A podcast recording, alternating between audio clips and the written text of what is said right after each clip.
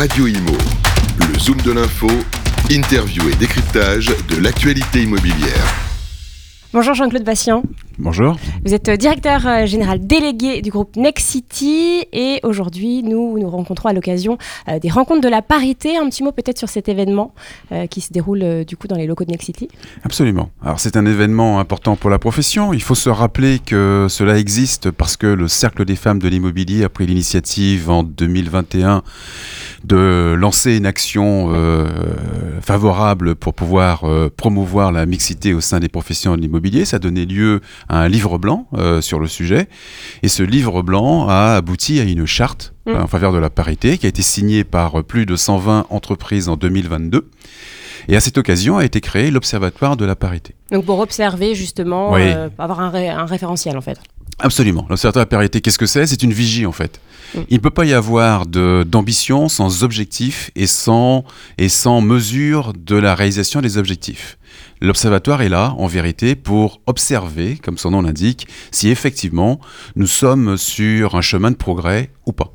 Hmm. Alors justement, euh, euh, c'est la deuxième édition. Hein, euh, l'année dernière, des, résultats avaient été rendus. On constate une, légère évolution, une petite évolution.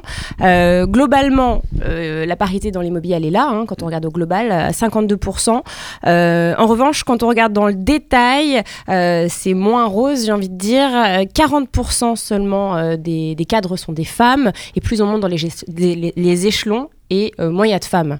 Euh, comment, comment vous l'expliquez? Alors, commençons par observer ce qui est positif. Ce qui est positif, c'est que ça progresse. Hmm. Ça progresse euh, lentement, mais sûrement. effectivement, par les chiffres que vous avez indiqués sont parfaitement justes. Peut-être que je rajouterais deux choses en observation. D'abord, certaines professions qui étaient moins ouvertes aux femmes s'ouvrent un peu plus. Par exemple. Euh, alors, par exemple, euh, les fonctions de conseil, de commercialisateur, euh, de développeur promotion. ce sont des, des, métiers où on voit progresser le taux de féminisation. Mm. Donc ça, c'est une première observation. La deuxième observation sur l'indice euh, l'indice euh, Perico qui mesure euh, l'égalité salariale, on progresse aussi mhm. d'un point par rapport à l'année dernière. On est très proche de la moyenne nationale. La moyenne nationale est à 88 points sur 100. On est à 87,5 je crois.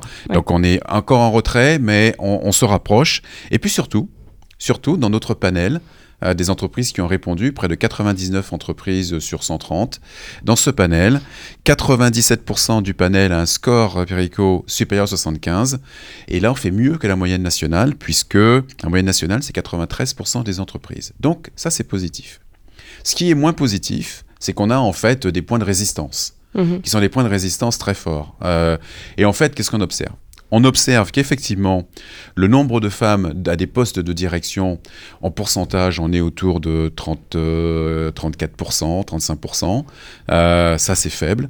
Euh, on observe aussi que si on prend euh, un COMEX standard euh, ou un comité de direction standard sur 10 membres en moyenne, 6,3 sont des hommes, 3,7 sont des femmes. Donc là aussi, on est, on est en retrait pour une profession qui est majoritairement féminine dans une société qui est majoritairement féminine. Hmm. Donc nous sommes effectivement en retrait. Qu'est-ce qui explique cela? Ce qui explique cela, c'est qu'en vérité, même si les femmes effectivement ne sont plus à 72% euh, cadres euh, dans la profession, euh, en vérité, elles sont souvent dans des fonctions de support opérationnel. Hmm. C'est ce qui est constaté en tout cas. Et effectivement, ceci freine l'avancée vers des fonctions de direction. Et en fait, ça se, ça se retrouve lorsqu'on regarde, lorsqu'on regarde la part des femmes dans les rémunérations les plus élevées, les 10 rémunérations les plus élevées publiées par les entreprises. La part des femmes est, est, est faible là aussi. on doit avoir 3,4 femmes sur, sur les 10. Là aussi, il y a eu une petite, une petite amélioration hein, par rapport à l'année dernière, mais très légère. je ne l'ai pas mis dans les points positifs. Hein. On va, en fait, c'est la conséquence des deux points précédents. C'est-à-dire que mm, accès lent au poste de mm. direction, accès très lent au comité exécutif et au comité de mm. direction. Du coup, la part dans le top 10 des rémunérations stagne. Alors justement, au, sein de, de, Next City, bon, euh, votre euh, présidente, votre PDG euh, est une femme, hein, Véronique Bédag, donc c'est un bel exemple. au sein du COMEX, il y a 6 femmes sur 17 membres. Qu'est-ce que vous faites en interne justement pour, pour, aider les femmes à, accéder à des postes supérieurs? Je vous remercie de citer Next City et j'ai pas pas l'habitude de mettre cela en avant parce que c'est un petit peu gênant, mais quand même, dans le moment où nous parlons, euh, vous avez quand même une entreprise du SBF 120, mm. sans doute la seule, et sans doute la seule en France, dirigée, sans doute la seule en France, dirigée par une femme, qui est la présidente directrice générale, et euh, un homme euh, issu des minorités visibles, mm. euh, qui est lui directeur général délégué du groupe. Je pense que c'est le seul exemple mm. du SBF 120. Donc c'est à souligner.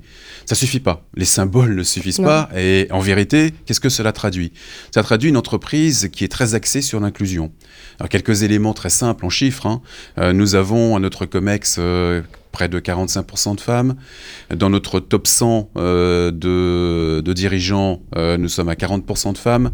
Dans les, les potentiels détectés de l'entreprise et que nous entraînons aux fonctions futures, c'est la mixité parfaite, 50% d'hommes, 50% de femmes. Euh, donc effectivement, de ce point de vue-là, nous, sommes, nous sommes en avance sur la profession. Et comment ça s'est passé? Est-ce qu'il y a eu des quotas? Parce que c'est vrai que parfois les quotas sont assez décriés.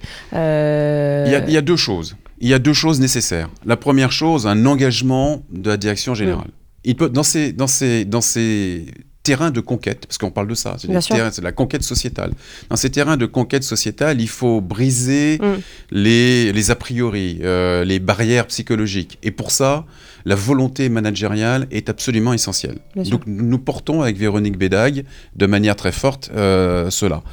La deuxième chose, c'est que oui, nous nous fixons des objectifs les objectifs qui sont pris vis-à-vis de notre conseil d'administration, vis-à-vis de notre assemblée générale, et des objectifs qui sont dans la rémunération des dirigeants.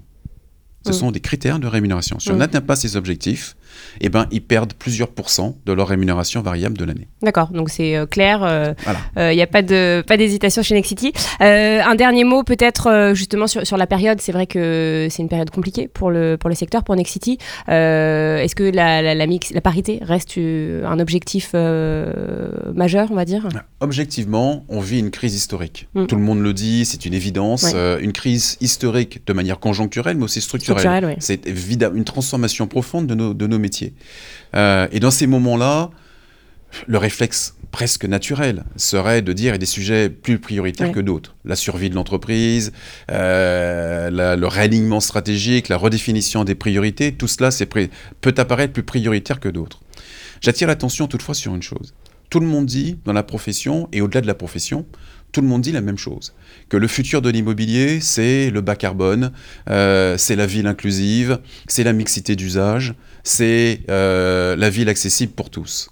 Comment peut-on sérieusement faire ça lorsque on fait la ville, lorsque nous sommes dans les métiers de promotion, lorsqu'on fait la ville? Comment peut-on tous prétendre à ça si en même temps nous ne sommes pas exemplaires sur le plan de l'inclusion? Il faut réfléchir un peu à ça, parce que il faut. Donc, faut que ça fasse partie de l'ADN. Pour, pour, faire euh, la ville de demain telle qu'on la projette, ça serait bien de ressembler un peu à la ville de demain. Hmm. Parce que sinon, on aura un petit problème de crédibilité. Et puis, pour vous dire les choses franchement, il y a quelque chose qui m'a hautement agacé au cours des dernières semaines. Entendre les pouvoirs publics nous renvoyer sans cesse une image, allez, je vais oser le dire, de parasite nécessaire hmm. de ce métier est insupportable. Hmm. Et si on veut changer cette image, il y a bien sûr ce que nous faisons dans nos cœurs de notre métier, mais il y a aussi assumer pleinement nos responsabilités, notre responsabilité sociétale. Vous ne vous sentez pas soutenu par le, le gouvernement? Par l'évidence, non.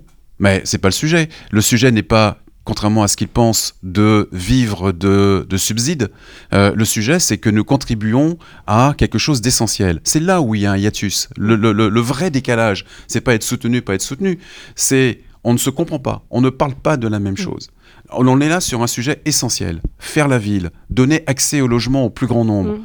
Ce n'est pas possible que dans le monde que nous vivons aujourd'hui, les jeunes n'aient pas accès ou difficilement accès au logement dès le début. Dès, les primo-accédants sont les grands oubliés. Non, même des étudiants. Quand même, 15% des étudiants ont renoncé à, leurs études parce qu'ils n'ont pas trouvé de logement. Mm, mm. C'est un scandale. Il faut donc, là-dessus, assumer pleinement notre fonction essentielle. Nous, nous sommes là pour effectivement faire notre métier. Et donc, oui, gagner de l'argent en faisant notre métier, ce n'est pas, euh, ce n'est pas déraisonnable. Euh, mais notre métier cœur, c'est de développer la ville et de donner l'accès au logement et le rendre possible pour le plus grand nombre. C'est ça notre métier. Hmm. Eh bien, merci beaucoup Jean-Claude Bastien pour cette interview. Radio Imo, le zoom de l'info, interview et décryptage de l'actualité immobilière.